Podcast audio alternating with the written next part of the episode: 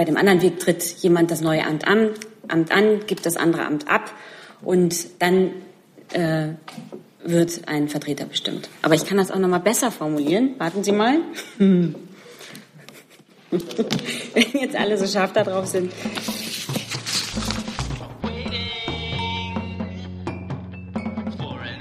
Liebe Kolleginnen, liebe Kollegen, herzlich willkommen in der Bundespressekonferenz zur Regierungspressekonferenz am Freitag. Ich begrüße ganz herzlich die stellvertretende Regierungssprecherin Ulrike Demmer und die Sprecher und Sprecherin der Ministerien. Herzlich willkommen.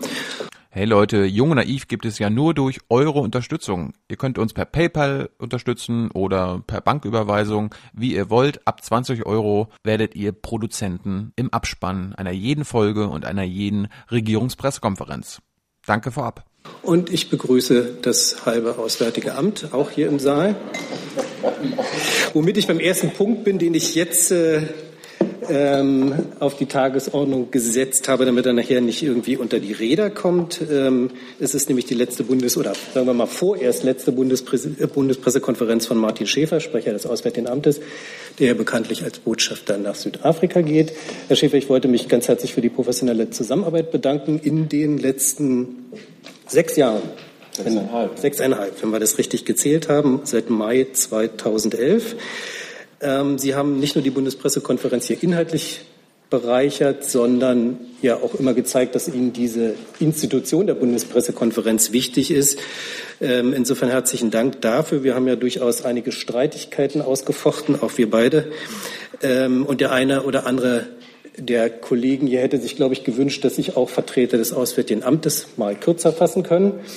Ähm, aber ich würde ganz persönlich sagen, dass ich immer ähm, äh, mit Hochachtung auf Ihre geschliffenen äh, Sätze gehört habe. Da kann man noch was von Ihnen lernen. Herzlichen Dank für die Zusammenarbeit und Ihnen viel Glück und äh, Erfolg auf Ihrem weiteren Weg. Vielen Dank, Herr Vorsitzender. Es ähm, endet so, wie es von Anfang an gewesen ist. Wir sind immer ehrlich miteinander umgegangen. Ich versuche, das, was ich jetzt sagen möchte, mir liegen wirklich zwei, drei Dinge am Herzen, so kurz wie möglich zu fassen, damit Sie ganz am Ende das nicht nochmal wiederholen müssen, was Sie gerade über die Länge meiner Ausführungen gesagt haben. Ähm, als ich heute Morgen mit einem meiner Söhne telefonierte, so um halb acht, und ihm sagte, das ist heute meine letzte Regierungspressekonferenz, hat er gesagt, Papa, verkack's nicht. Das ist eine ganz gute äh, Zusammenfassung, äh, glaube ich, des täglichen Auftrages von drei Außenministern in sechseinhalb Jahren. Die haben und hätten das immer anders formuliert, aber irgendwie ist es dann doch so. Ähm, vielleicht haben sie es auch irgendwann gar nicht mehr gesagt, weil es natürlich äh, selbstverständlich ist. Für mich war das, ähm, wie soll ich sagen, es war eine Freude und es war eine Ehre, aber es war manchmal auch Last und es war viel Verantwortung äh, und immer eine große Herausforderung für drei Außenminister und drei, das sage ich aus wirklich Überzeugung, drei große Persönlichkeiten der deutschen Politik, Guido Westerwelle, äh, Frank-Walter Steinmeier und äh, zuletzt Sigmar Gabriel, hier bei Ihnen und als Sprecher zu arbeiten. Und ich will auch sagen, auch das sage ich wirklich aus Überzeugung, in Zeiten, in denen die Unordnung der Welt in den letzten sechs Jahren buchstäblich über uns alle hier in unserem Land äh, hereingebrochen ist. Ukraine, Syrien, äh, Iran, Brexit, die Wahl von Donald Trump, vieles andere mehr, können wir uns glücklich schätzen, äh, können wir uns glücklich schätzen, dass wir inmitten sagen, all dieser internationalen Stürme in diesem Land so friedlich miteinander äh, zusammenleben können und äh, dieses Land so stabil ist, obwohl die Welt da draußen ganz schön gefährlich geworden ist, äh, glaube ich. Ich hatte zwei, dreimal Situationen in der Ukraine-Krise, in der ohne dass wir das öffentlich gesagt hätten, wir wirklich allergrößte Angst hatten, dass regelrecht ein Krieg zwischen Russland und der Ukraine ausbricht. Und gerade in solchen Momenten ist das äh, für jemand wie mich, der darüber dann mit Ihnen zu diskutieren und Ihre Fragen zu beantworten hat, gar nicht so einfach, mit so einer Situation umzugehen. Also, ich glaube, das ist kein Zufall, dass äh, wir in einem Land leben, in dem wir so friedlich miteinander umgehen können und in dem unsere Demokratie und die Rechtsstaatlichkeit so gut funktioniert. Ähm, das ist kein Zufall. Wir sind wirklich gut regiert. Und das sage ich ausdrücklich und ich hoffe, das glauben Sie mir auch. Das meine ich in überhaupt keiner Weise parteipolitisch. Das Wichtigste, was ein Sprecher mh, haben kann und geben kann, ist Vertrauen. Und äh, da bin ich äh, wirklich außerordentlich dankbar dafür, dass ich immer das Vertrauen dieser drei Minister hatte, das Vertrauen der vielen äh, Mitarbeiterinnen und Mitarbeiter, die es in den sechseinhalb Jahren gegeben hat, aber insbesondere auch von Ihnen, von den Journalisten. Ohne Vertrauen und damit auch ohne Glaubwürdigkeit kann man nicht gut, gut miteinander, äh, miteinander zusammenarbeiten. Hm. Tja, 500 plus X Regierungspressekonferenzen, glaube ich. 500 plus X, tausende Fragen. Ich würde mal sagen, fast so viele Antworten. Äh, über eine Million Flugkilometer, unzählige Hintergründe im Auswärtigen Amt mit vielen von Ihnen. Ich sehe Herrn Zatar, auch viele andere, die mit uns äh, durch die Welt gereist sind in diesen sechseinhalb Jahren. Das ist irgendwie fast wie ein, wie ein halbes Leben, für mich jedenfalls.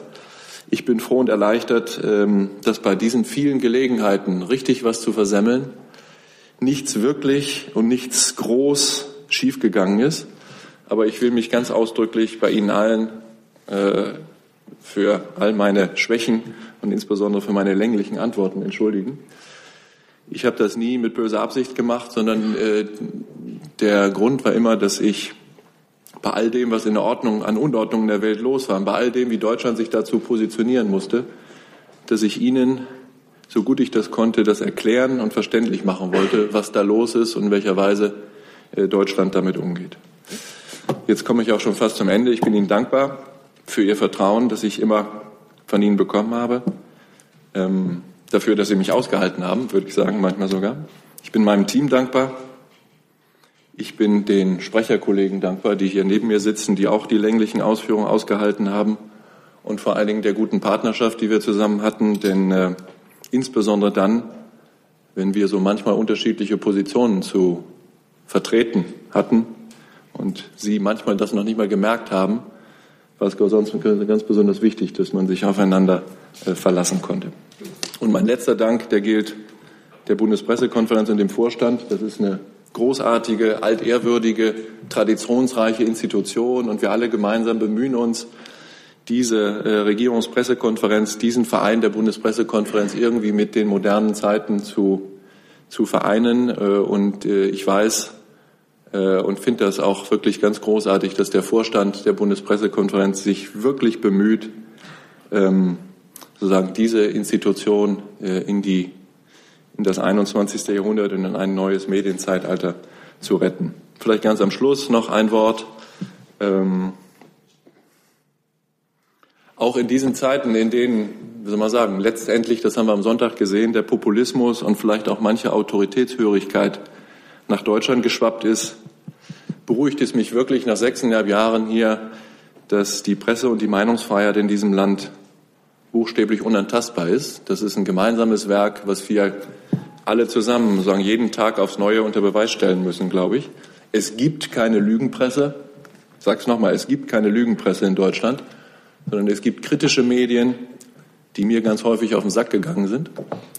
Es gibt kritische Medien, die ihre Arbeit machen, die die Regierung kritisieren, die uns mit Fragen löchern, die die Finger in die Wunden legen und manchmal auch noch Salz draufstreuen. Ähm, das ist ärgerlich manchmal für jemanden wie mich. Das ist immer hart. Manchmal empfindet man das auch als ungerecht. Aber ich glaube, dass das gut so ist. Und letzter Satz. Hm, ich bin jetzt bald in Südafrika, schaue mir dann die Situation aus dem Süden an und wünsche Ihnen viel Glück. Vielen Dank.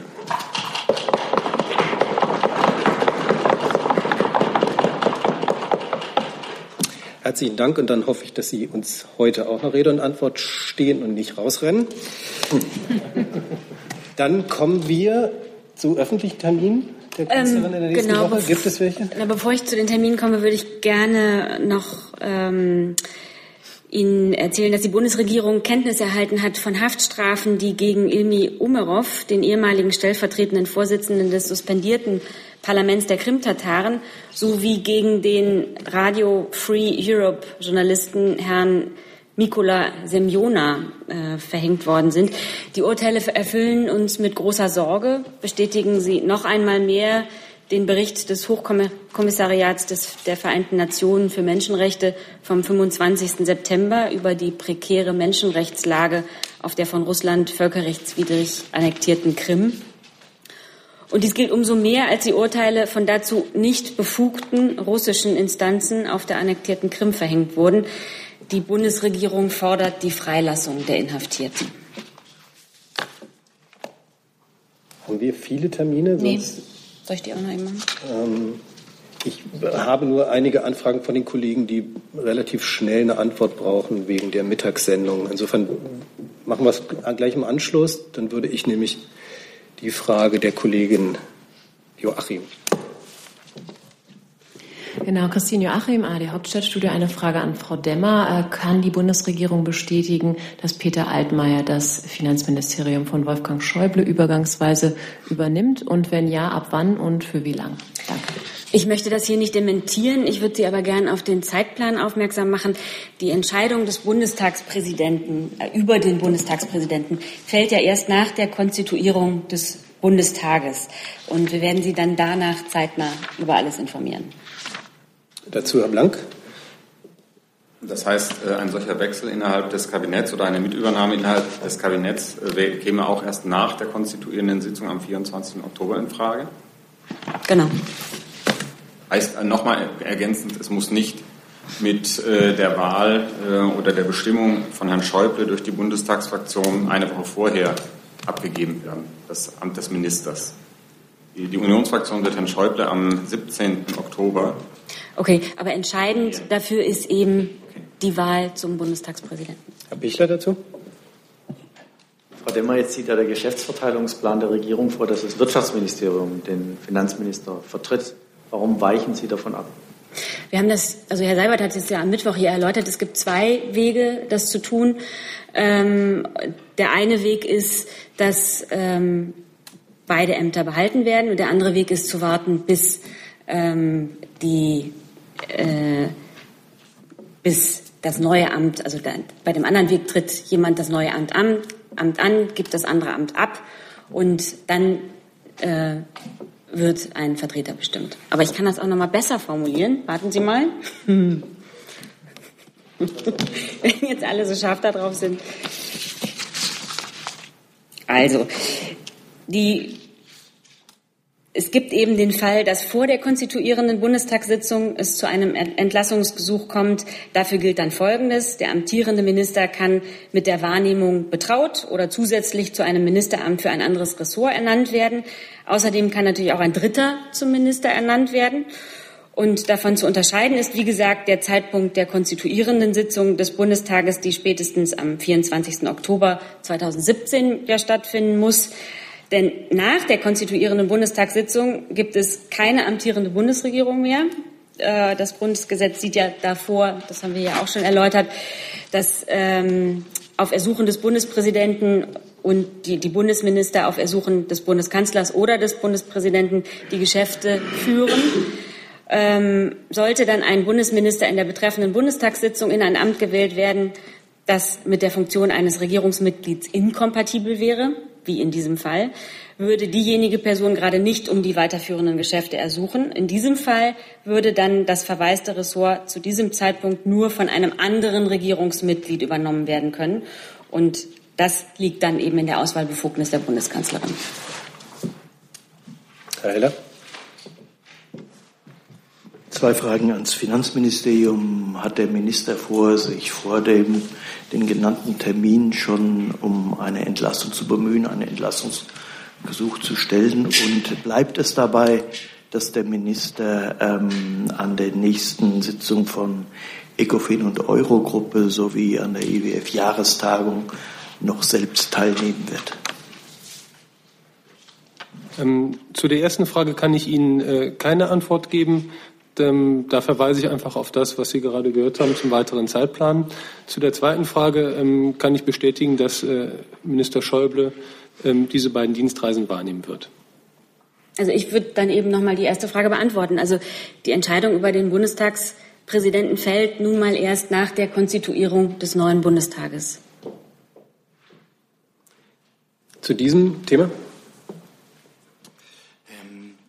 Nun haben Sie ja, wie wir auch, mitbekommen, dass äh, Herr Schäuble jetzt nominiert ist für dieses äh, Amt im Bundestag. Ist denn das im Kabinett schon besprochen worden, wie es mit der Nachfolge weitergeht, oder müssen wir uns das als eine einsame Entscheidung im Kanzleramt vorstellen? Also im Kabinett ist das nicht besprochen worden und ähm, wie gesagt, also ich kann Ihnen das jetzt nur noch mal wiederholen. Die Entscheidung über den Bundestagspräsidenten kann naturgemäß erst fallen, nachdem sich der neue Bundestag konstituiert hat und danach werden wir Sie dann darüber informieren. Gibt es zu diesem Komplex weitere Nachfragen? Das ist nicht der Fall. Dann, Frau Demmer, können wir jetzt nun zu den Terminen.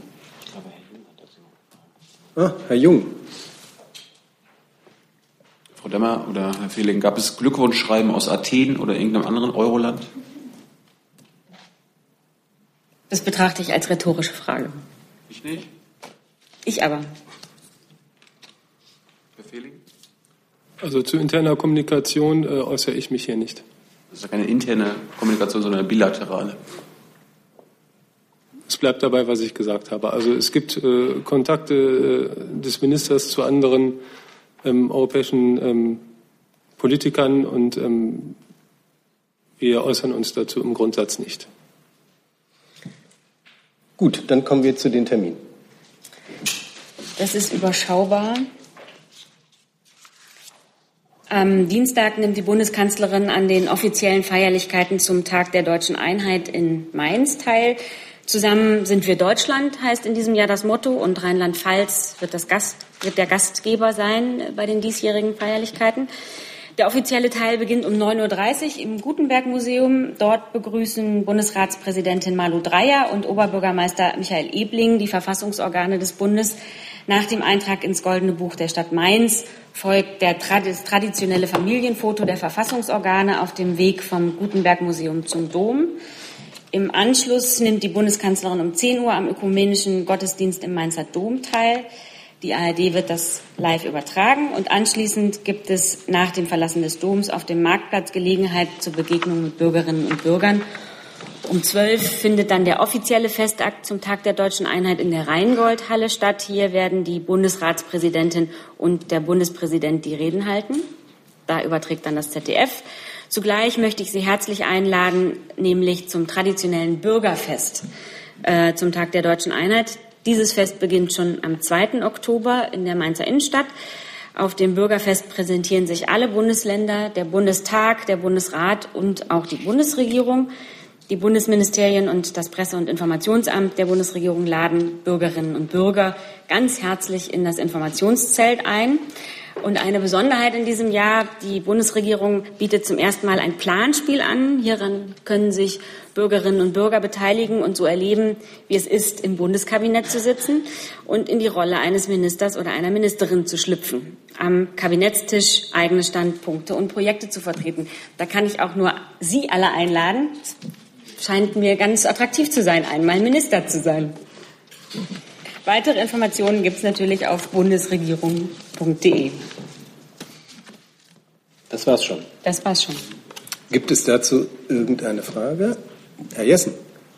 Ja, zu einem der äh, zu Beginn angesprochenen Punkte, Frau Demmer, hat die Bundesregierung ähm, auch eine Meinung und Haltung zu der erneuten Festnahme von Alexei Nawalny, weil Sie die Festnahme auf der Krim angesprochen haben? Ja, ähm, also, ähm, wie Sie wissen, beobachtet die Bundesregierung die Festnahmen von Aktivisten, unter anderem eben auch die äh, des bekannten Bloggers Nawalny in Moskau, aber eben auch andernorts in der Russischen Föderation mit Unverständnis und großer Sorge. Die Bundesregierung hat aber bisher nur aus den Medien über die erneute Festnahme von Nawalny erfahren. Deswegen liegen uns zur Stunde noch keine eigenen Erkenntnisse dazu vor, weshalb ich da jetzt auch keine weitere Einschätzung äh, vornehmen möchte. Aber wir verfolgen die Entwicklung natürlich aufmerksam. Weitere Fragen? Dann kommen wir zu anderen Themen. Herr Blank.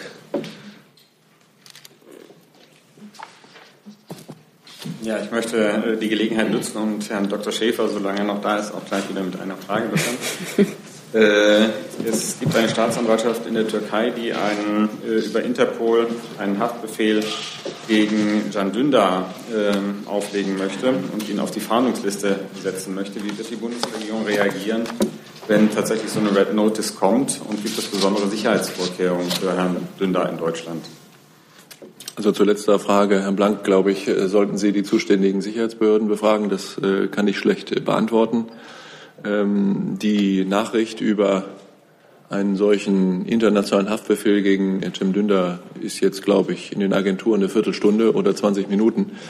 Deshalb äh, kann die Bundesregierung äh, sagen in Toto darauf noch nicht äh, vernünftig reagieren. Äh, ich sage Ihnen so viel, kann mir beim besten Willen nicht vorstellen, dass angesichts der Erfahrungen, die wir mit dieser Art von Haftbefehlen haben, ein solcher Haftbefehl äh, in Deutschland scharf gestellt werden würde, mit der Folge, dass dann Herr Dündar festgenommen würde. Vielleicht äh, eine Ergänzungsfrage an Herrn Dr. Dimroth. Äh, würde oder wird in diesem Fall dann Herr Dündar informiert über so eine Red Notice und gibt es möglicherweise da besondere Sicherheitsvorkehrungen, dass der Mann irgendwie hier verschwindet? Also äh, zu Ihrem zweiten Teil der Frage, was Sicherheitsvorkehrungen anbetrifft, ähm, da ist es so, dass für die äh, Sicherheit ähm, für bestimmte Schutzpersonen tatsächlich ja der, der Bund äh, in, mit der Institution des Bundeskriminalamts äh, die Aufgabe der, ähm, der persönlichen Sicherheit übernommen hat. Das betrifft aber nicht äh, ähm, sozusagen darüber hinaus weitergehende Personen, die äh, Gewährleistung der öffentlichen Sicherheit vor Ort äh, liegt, wie Sie wissen, bei den jeweils zuständigen Bundesländern. Ähm, insofern müssten Sie da äh, sozusagen nachfragen, was mögliche Personenschutzmaßnahmen ähm, anbetrifft. Da fehlt es schlicht an einer Zuständigkeit ähm, des Bundes. Was die Frage anbetrifft, äh, ob und was geschähe, wenn tatsächlich nach meinem Kenntnisstand ist, reden wir bisher ja über eine staatsanwaltschaftliche Initiative. Also es fehlen ja noch eine Reihe von Schritten, bis das äh, überhaupt in Kraft träte. Das Gericht muss das äh, mitgehen, diesen, dieses Ansinnen der Staatsanwaltschaft. Dann müsste Interpol, die glaube ich auch durch die äh, durch eine Reihe von Vorkommnissen aus der jüngeren Vergangenheit äh, hinreichend sensibilisiert sein sollten, was äh, dieses Instrument des internationalen Haftbefehls und seine Missbrauchspotenziale anbetrifft. Ähm, dann werden erst die deutschen Stellen konsultiert und das Verfahren, was dann in Kraft tritt, das kennen Sie. Da hatten wir auch in den vergangenen Jahren auch gemeinsam mit dem Auswärtigen Amt und dem BMJV hinreichend oft Gelegenheit zu schildern, sozusagen, dass wir eine Reihe von ähm, Prüfbausteinen eingebaut haben in dieses Verfahren, um eben einen Missbrauch dann spätestens auf nationaler Ebene zu verhindern. Ob das aber geschieht, das ist reine Spekulation, das äh, äh gilt es dann erstmal abzuwarten. Herr Jung hatte noch eine Nachfrage dazu. Herr Schäfer, wo wir schon beim Thema Türkei sind, ähm, was gibt es Neues in Sachen Herrn Yücel, Frau Tulu, Herrn Steutner und den anderen sieben deutsch-türkischen Gefangenen? Es gibt absolut nichts Neues, leider. Gibt es irgendwelche neuen Bemühungen seitens Deutschland? Nee, es bleibt dabei, dass wir, ähm, dass wir äh, das, was wir konsularisch äh, von Seiten der Botschaft tun können, tun, dass wir äh, uns äh, bemühen, alle deutschen Staatsangehörigen regelmäßig zu besuchen, um uns ihres Gesundheitszustandes und auch allem anderen der Haftbedingungen zu, zu versichern. Wir werden bei den auch politischen Bemühungen für eine Freilassung der, der deutschen Staatsangehörigen zu kämpfen natürlich nicht nachlassen. Zusatz? Und äh, was gibt es noch bei Engen Akanli in Spanien? Also das äh, Verfahren vor der spanischen Justiz läuft da weiter, soweit ich das äh, einschätzen kann. Es gibt äh, von Seiten der spanischen Justiz äh, noch keine Entscheidung äh, über das Anliegen äh, der Auslieferung der türkischen Behörden und unsere Haltung dazu ist völlig unverändert. Wir haben, wie Sie wissen, gemeinsam der wir haben gemeinsam in der Bundesregierung, insbesondere zusammen mit dem Bundesminister der Justiz, äh, die spanische Regierung wissen lassen, äh, wie unsere Haltung dazu ist. Und wir haben da volles Vertrauen in die spanische Justiz äh, und in das Judiz der spanischen Regierung. Weitere Fragen zu diesem Komplex? Dann Herr Prössel mit einem neuen Thema. Ja, Herr Hennies, es geht um die kleine Anfrage der Linksfraktion, Stichwort Rechtsextremismus in der Bundeswehr. Der militärische Abschirmdienst hat ja 2017 deutlich mehr Fälle äh, zu bearbeiten äh, als im vergangenen Jahr oder als Anfang 2017. Ähm, woran liegt das? Ist da eine höhere Sensibilität in der Truppe oder beim militärischen Abschirmdienst auszumachen? Oder ist da einfach eine Zunahme der rechtsextremen Vorkommnisse zu verzeichnen? Ja, vielen Dank für diese Frage. Also wie gesagt, es ist richtig, es handelt sich in den Medien äh, dargestellten Extremismusfällen um eine, auf der Grundlage einer kleinen Anfrage der Fraktion Die Linken. Ähm, wir haben im Jahr 2017 286 rechtsextremistische Verdachtsfälle in der Bearbeitung aufgenommen. Das sind wohlgemerkt Verdachtsfälle. Damit sind aktuell 391 Verdachtsfälle vor. Von diesen haben sich drei Verdachtspersonen bestätigt. Das heißt also, der extremistische Hintergrund hat sich äh, als richtig dargestellt. Und insofern wurden weitere Maßnahmen ergriffen.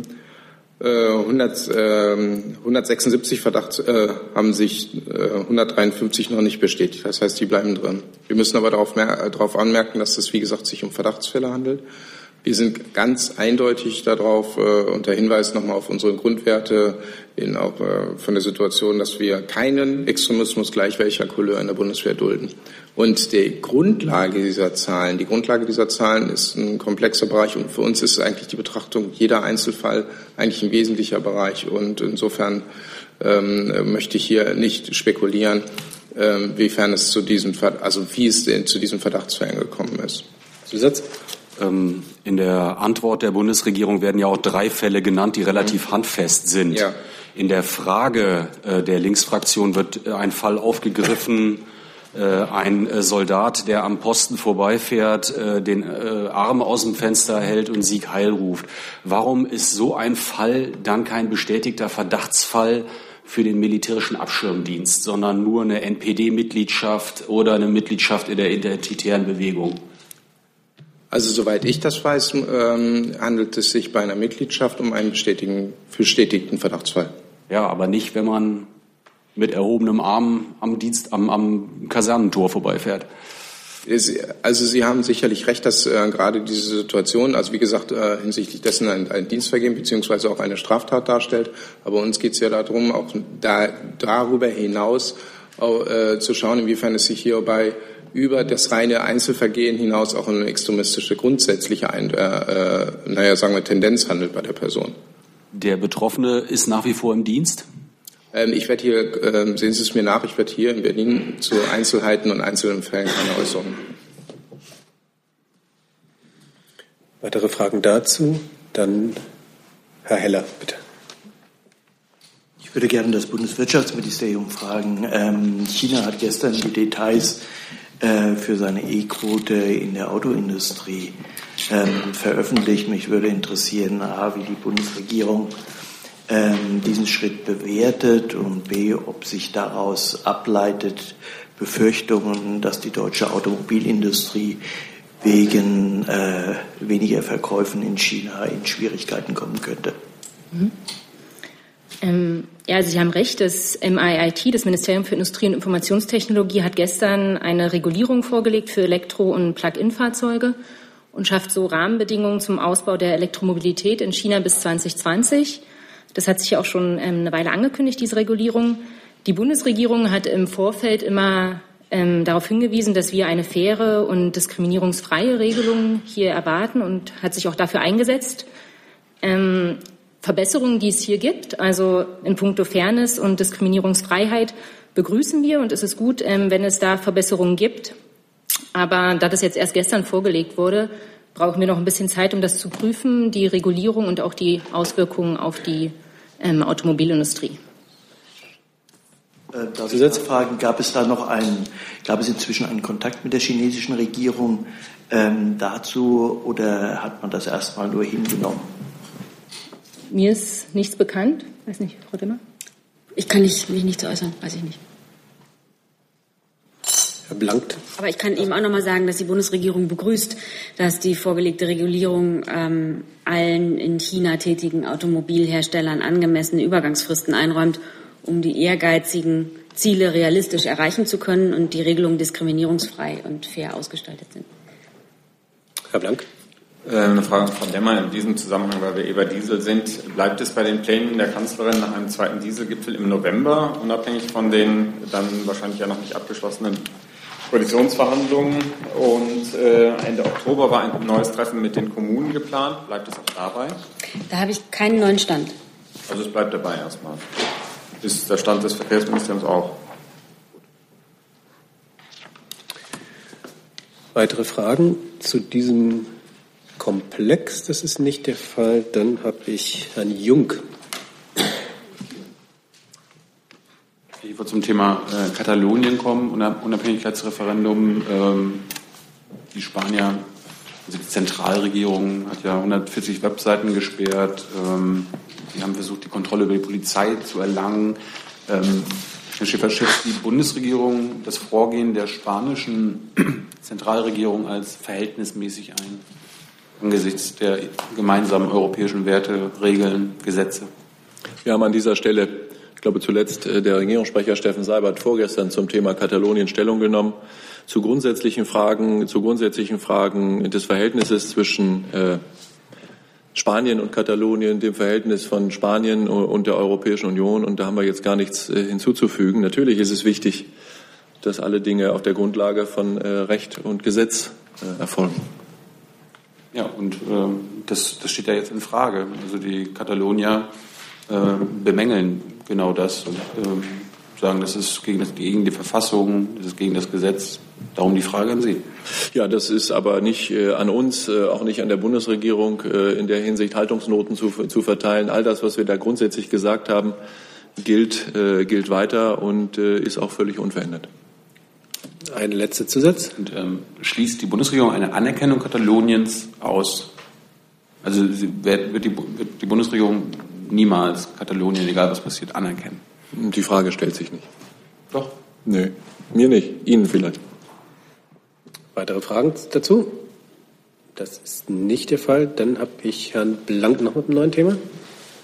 Ja, eine Frage an äh, das Verteidigungsministerium, Herr Hennies, im Zusammenhang mit ähm, Einstellung von Flügen deutscher Fluggesellschaften ins Bodengebiet.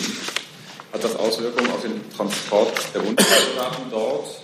Und eine zweite Frage dazu, äh, ob es Erwägungen gibt und Planungen nach dem Referendum möglicherweise deutsche Soldaten dort abzuziehen. Also es geht um die Ausbildungsmission äh, unserer Streitkräfte zurzeit in der Region Nordirak beziehungsweise in der Kurdistan-Region, die Sie angesprochen haben. Und äh, wir nutzen für den Personaltransport wie auch für den Cargotransport dort zivile Fluggesellschaften. Äh, derzeit gibt es keine unmittelbaren Auswirkungen bei uns darauf. Ähm, eine belastbare Aussage ist zurzeit noch verfrüht hinsichtlich dieser möglichen Einschränkungen. Ähm, Sie können jedoch sicher sein, dass wir ähm, alles Mögliche in Erwägung ziehen diesbezüglich. Ja, da bin ich natürlich sicher. Eine, ergänzende Frage. Mhm. Keine Auswirkungen im Moment, weil keine Flüge geplant sind oder weil Lufthansa denkt ja darüber nach, dass morgen der, der Erwin eingestellt wird oder weil ohnehin alles über Bagdad geht oder warum hat das keine Auswirkungen im Moment? Nee, es ist so, dass wir ähm, dass wir unterschiedlich ähm, den, den Bereich anfliegen. Also wie Sie richtig gesagt haben, einmal über Bagdad hinaus, aber wir haben auch direkt, insbesondere bei den Materialtransporten, ähm, die, die wir zurzeit planen, haben, sind, äh, fallen nicht darunter, unter den Einschränkungen. Und insofern ähm, sind die Planungen eigentlich noch so weiter fortgehen. Aber Sie haben auf der anderen Seite auch vollkommen recht, dass wir natürlich, das haben Sie auch in den Medien beobachtet, in letzter Zeit immer wieder un, äh, unterschiedliche Auffassungen, also welchen Umfang diese Luftbeeinträchtigungen da sind, wer die überhaupt ausspricht, welcher Raum davon überhaupt betroffen ist. Und insofern werden wir das alles in unsere zukünftigen Planungen mit einbeziehen müssen. Darf ich dazu noch einen allgemeinen Satz sagen? Ja.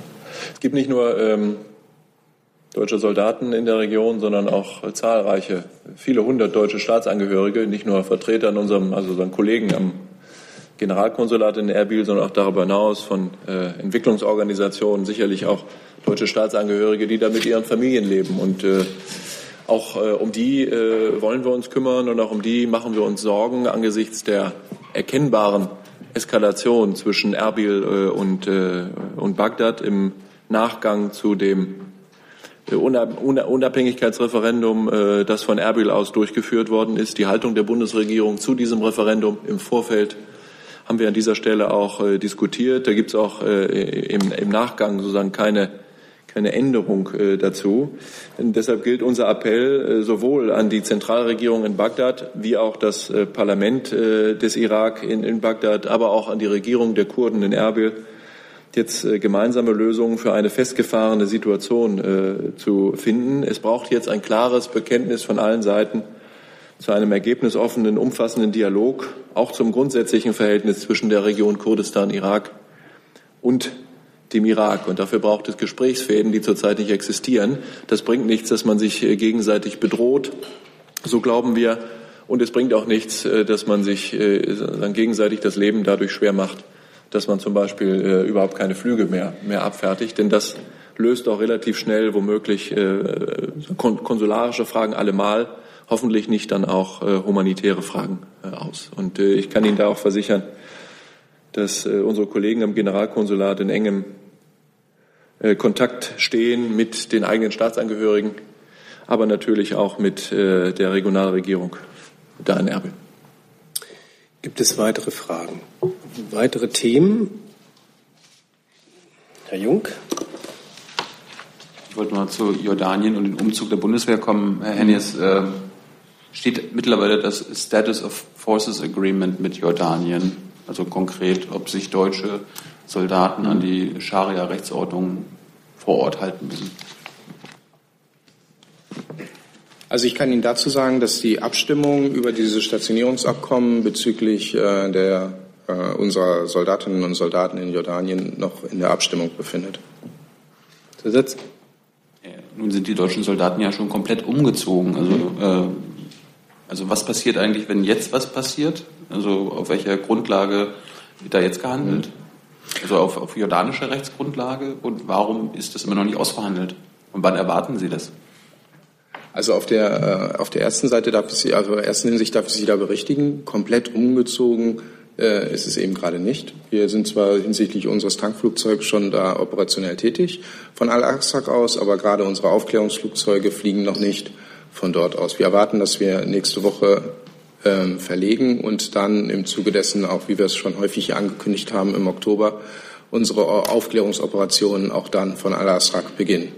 Hinsichtlich der weiteren Frage, die äh, Verhandlungen über das Stationierungsabkommen mit der jordanischen Seite zeichnen sich als sehr konstruktiv ab und auch sehr fruchtvoll. Wir, das ist ein komplexer Bereich. Wir werden dort, da gibt es keine Blaupausen, äh, von anderen Missionen, die man übernehmen kann. Und insofern werden wir einzelne Bereiche dort äh, intensiv mit denen verhandeln. Die sind schon so weit vorangeschritten, dass ich von dieser Stelle aus sagen kann, dass ich eigentlich ja, zeitnah eigentlich mit einem Ergebnis rechne.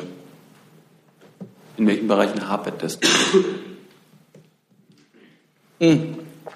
Also gerade in diesem Zusammenhang würde ich von Hapern gar nicht sprechen, sondern es ist ein ganz normal, also mit Jordanien, gerade mit Jordanien, ein sehr ähm, stabiler und auch äh, uns äh, wohlgesonnener Partner in der Region, haben wir sehr konstruktive. Und von Hapern kann ich ja gar nicht sprechen, sondern wir sind, es wird wirklich Punkt für Punkt durchgegangen und das braucht seine Zeit. Ein Stationierungsabkommen kann nicht eben also hingewischt werden und ich denke, äh, auch wenn man darauf blickt, wie lange wir gebraucht haben für das Stationierungsabkommen mit Katar, sind wir da wirklich sehr gut im Zeitplan. Weitere Fragen dazu? Neues Thema, Blank. Ja, ich möchte an Herrn Strater die Frage stellen im Zusammenhang mit Volksentscheid Tegel. Ähm, ob sich, soweit ich weiß, haben Sie sich noch nicht geäußert dazu. Hier, ich persönlich. Äh, Weiterbetrieb, wie, wie, steht man zu einem Weiterbetrieb und äh, bleibt der Bund dabei, dass geschlossen werden muss? Also die Haltung des Ministers ist Ihnen ja bekannt. Ähm, der Minister, das, hat, das können Sie auch äh, nachlesen, hat vor dem Volksentscheid bereits gesagt, dass das Votum äh, richtungsweisend für die Politik sein sollte. Der Volksentscheid äh, richtete sich an den Berliner Senat. Der Berliner Senat muss jetzt die Weichen stellen. Und im Übrigen verweise ich auf das, was die Gesellschafter schon in einem Beschluss am 16. August zusammengefasst haben. Äh, darin äh, hieß es ja, die Gesellschafter äh, Brandenburg, Berlin und der Bund sind sich einig, dass sie den Konsensbeschluss von 1996 gemeinsam getroffen haben und auch nur gemeinsam ändern können. Und ein weiterer wichtiger Punkt dieses Beschlusses im Rahmen der Aufsichtsratssitzung im November dieses Jahres werden die rechtlichen Fragen im Zusammenhang mit der Diskussion um den Flughafen bestimmt. Ja, bestimmt. Ich möchte die Frage auch weitergeben also an die Regierungssprecherin, die stellvertretende, ähm, ob sich da was geändert hat an der Haltung der gesamten Bundesregierung? Nee, also die bestehende Rechtslage ist, dass es diesen Konsensbeschluss gibt, wonach Tegel eben sechs Monate nach der Eröffnung des BER geschlossen wird. Ähm, die Frage, die jetzt zur Diskussion über eine Offenhaltung Tegels geführt hat, ist ja, ob Kapazitäten am BER für die Zukunft ausreichend sichergestellt sind. Das sind Fragen, die jetzt die Fluggesellschaften, äh, Flughafengesellschaft klären und dabei die aktuellen Prognosen zu Passagierzahlen und Wachstumsraten zugrunde legen muss. Maßgeblich ist hierfür natürlich insbesondere auch die Kapazität der fertiggestellten Start- und Landebahn des BER. Der vom regierenden Bürgermeister Müller nun vorgeschlagene runde Tisch kann natürlich ein geeigneter Ort sein, um offene und strittige Fragen zwischen allen Beteiligten zu erörtern. Das sehen Sie sicher auch so. Ich habe zu dem, was ich eben gesagt habe, nichts hinzuzufügen. Weitere Fragen zum BR? Dann Herr Jessen mit einem neuen Thema. Nochmal eine, noch eine Frage an Herrn Dr. Schäfer. Herr Dr. Schäfer? Ich höre Sie gut, ja. Ich, äh Wunderbar, schön. Ja. Nur sicher gehen. Ähm, hat, die, hat äh, das Referendum der irakischen Kurden mit dem Anspruch auf Selbstständigkeit eine Bedeutung äh, für die Bundesregierung oder stellt die Frage sich auch nicht, wenn ich mir da noch den Hinweis erlauben darf, eigentlich können Fragen sich ja selber gar nicht stellen, sondern sie werden immer nur gestellt. Das ist jetzt kompliziert. Muss ich jetzt darauf was antworten? Oder? Wenn Sie mögen. Müsste ich einen Moment drüber nachdenken. Was äh, das Kurdenreferendum angeht, habe ich jetzt auch nicht recht verstanden, was Ihre Frage war, Herr Jessen. Ja, ob die, ähm, das war ja ein relativ eindeutiges Referendum für ähm, ein eigenständiges irakisches Kurdistan. Äh, nimmt die Bundesregierung das zur Kenntnis? Äh, bezieht sie da eher die Position der irakischen Regierung gesagt? Ähm, ist alles äh, irrelevant. Welche Haltung haben Sie dazu? Hm, ach so, ja. Also ähm, sich der Realität zu verweigern, indem man etwas nicht zur Kenntnis nehme, wäre, solange ich das hier mache, keine Haltung einer Bundesregierung gewesen. Deshalb natürlich nehmen wir das zur Kenntnis. Das Ergebnis überrascht aber auch niemanden. Niemand hätte, hätte erwartet, dass wenn äh, die kurdische Regionalregierung äh, in Erbil ein solches unter den eigenen Leuten ein solches Referendum verabschiedet, dass dann ein Ergebnis rauskommt, das äh, den Wunsch nach Unabhängigkeit nicht bestätigen würde. Das ist nicht überraschend und das haben wir natürlich erwartet. Es gibt ganz viele Fragen im Zusammenhang mit diesem Referendum, die letztlich ungeklärt sind. Äh, angefangen von dem Anspruch der, der, der Kurden in Erbil über das eigentliche Territorium, ihr eigenes Territorium im Norden hinaus, sozusagen dieses Referendum auch in Gegenden durchzuführen, die jedenfalls bislang nicht äh, der kurdischen Regionalregierung unter, unterstanden. Und äh, wir haben es da in der Region mit einer Lage zu tun, die man äh, eben bedauerlicherweise nicht mit Europa vergleichen kann, wo Grenzen feststehen, wo jedenfalls nicht von allen und immer und überall alles in Frage gestellt wird, so wie im, im Mittleren und im Nahen Osten und wie in der Region um die Kurden herum. Wir sind in großer Sorge, dass das äh, eben kein Beitrag zu mehr Frieden und Stabilität in der Region ist, sondern eher ein Beitrag dazu, wie soll man sagen, Emotionen anzuheizen und Reaktionen auszulösen, die sich womöglich auch ähm, militärisch oder gewaltsam entladen könnten. Die Haltung der türkischen Regierung und die, die, Haltung der iranischen Regierung, mal ganz abgesehen von der Haltung der irakischen Zentralregierung, haben sie ja haben Sie ja zur Kenntnis genommen. Und deshalb wiederhole ich nochmal, äh, unsere Haltung zu dem Referendum ist danach genauso wie vorher, nämlich äh, eher, eher ablehnend. Äh, und unser Appell gilt allen, die da miteinander, letztlich miteinander äh, leben müssen in dieser Region, äh, immer auch daran zu denken, was die Interessen des jeweils anderen sind. Denn wenn das nicht gelingt, dann äh, wird es nie in der Region zu, zu Frieden und Stabilität und damit dann auch zu Wohlstand kommen. Vielleicht noch ein Wort zu dem Mandat, das ähm, äh, es ja gibt für den Einsatz deutscher Soldaten in der Ausbildungsmission dort oben äh, im Norden. Wenn ich da richtig informiert bin, äh, endet dieses Mandat Ende Dezember und braucht ein neues Mandat eines neuen äh, deutschen Bundestages, damit die Bundeswehrsoldaten dort weiter im Einsatz äh, sein können. Wir werden jetzt, weil es noch ein bisschen Zeit gibt, um sozusagen die förmlichen, verfassungsrechtlichen äh, und politischen Verfahren in Gang zu setzen über eine mögliche Verlängerung dieses Einsatzes, wir werden jetzt mal in Ruhe beobachten und dann vielleicht auch äh, Gespräche führen mit den Verantwortlichen im Erbil, um zu schauen, ob äh, die Umstände gedeihlich genug sind in der Region und in Erbil und umzu, um womöglich äh, diese Mission in dieser oder in einer anderen Weise da überhaupt fortsetzen zu können.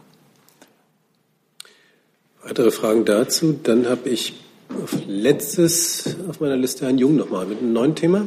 Liebe Hörer, hier sind Thilo und Tyler. Jung und Naiv gibt es ja nur durch eure Unterstützung. Hier gibt's keine Werbung, höchstens für uns selbst. Aber wie ihr uns unterstützen könnt oder sogar Produzenten werdet, erfahrt ihr in der Podcast-Beschreibung. Zum Beispiel per PayPal oder Überweisung. Und jetzt geht's weiter. Das ist richtig. Ja, weil der Schäfer gerade mich an Rammstein erinnert hat durch seine Wortwahl. Ähm, gibt es was Neues? Hat, hat sich die Bundesregierung informiert äh, in Sachen US-Waffenlieferungen, äh, osteuropäischer Waffen gen Syrien und Irak? Also Wissen Sie, woran mich äh, Ihr äh, Hinweis auf Rammstein erinnert? Komme ich auch noch zu. Na, weiß ich, ob Sie auf das kommen, was ich jetzt sagen will. Ich wollte Ihnen sagen, äh, Sie insinuieren mit Ihrer Frage zu Jordanien, die Sie an den Kollegen Hennies aus dem Verteidigungsministerium gestellt haben, dass das ein Unding ist, dass die Jordanier die Scharia angewendet wissen wollen in ihrem Land. Und gleichzeitig äh, sagen Sie hier seit Jahren, seit Jahr und Tag, was das, äh, was das für ein Ding ist, dass angeblich die Amerikaner ständig unser deutsches Recht da in Rammstein verletzten. Also, da müssen Sie sich schon entscheiden, was Sie für richtig halten, weil das eine und das andere, das widerspricht sich grundsätzlich. In Jordanien ist es so, dass äh, da äh, es bestimmte Rechtsvorstellungen gibt, die gelten nun mal, ob wir da hinwollen oder nicht hinwollen. Und es geht jetzt darum, dass das Verteidigungsministerium und das Auswärtige Amt äh, und unsere Botschaft insbesondere da Verhandlungen führt, um gute Lösungen zu finden im Sinne des jordanischen Rechtes und der jordanischen Verfassung einerseits, die aber andererseits sicherstellen, dass unsere Soldaten da nicht in Gefahr geraten, in einer Weise behandelt zu werden, die wir für unangemessen, für unzumut behalten. Und nun zu Rammstein. Nein, da gibt es nichts Neues. Aber da bleibt es dabei, dass wir äh, darauf pochen und darauf Wert legen, dass in Rammstein und überall sonst, wo äh, ausländische Truppen hier in Deutschland am Werk sind, deutsches Recht eingehalten wird. Dass äh, NATO, der NATO-Truppenstatut, das seit vielen Jahrzehnten sich bewährt hat und gilt, von allen Beteiligten, einschließlich von uns, eingehalten wird. Und das sind die Erwartungen, die wir äh, guten Gewissens an alle unsere Partner haben. Und da gehen wir auch davon aus, dass die eingehalten werden. Zusatz? Ich glaube, Sie haben mich da falsch verstanden. Also mir ist es wurscht, ob da die Scharia jetzt gilt für die Bundeswehr oder nicht. Ich wollte nur wissen, ob sie gilt oder nicht, ob es da eine Vereinbarung gibt, weil das ja Berichtsgegenstand war der letzten Wochen. Klar. Äh, und haben Sie noch die vielleicht Fragen beantwortet bekommen zu Rammstein als US-Relaisstation für den Drohnenkrieg? Also angesichts, dass Herr Gabriel jetzt ja aus dem Amt scheidet, vielleicht gibt es da eine neue Haltung im Auswärtigen Amt? Wegen eines möglichen Ausscheidens von Sigmar Gabriel aus dem Amt des Außenministers gibt es in dieser Frage keine Neuhaltung im Auswärtigen Amt. Und Antworten von US-Seite gibt es auch nicht? Nicht mehr als die, die wir bisher haben, die, äh, die das bestätigen, was ähm, wir hier immer gesagt haben, dass sich alle Beteiligten an deutsches Recht zu halten haben und auch halten. Haben Sie der US-Seite eine Frist gesetzt? Ich weiß von keiner Frist. Ich sehe keine weiteren Fragen. Dann hatten Sie sogar noch das letzte Wort, Herr Schäfer. Auch das ist jetzt typisch, dass Sie das sagen, ich das so sage. Dann wünsche ich ein schönes Wochenende und schließe die Pressekonferenz.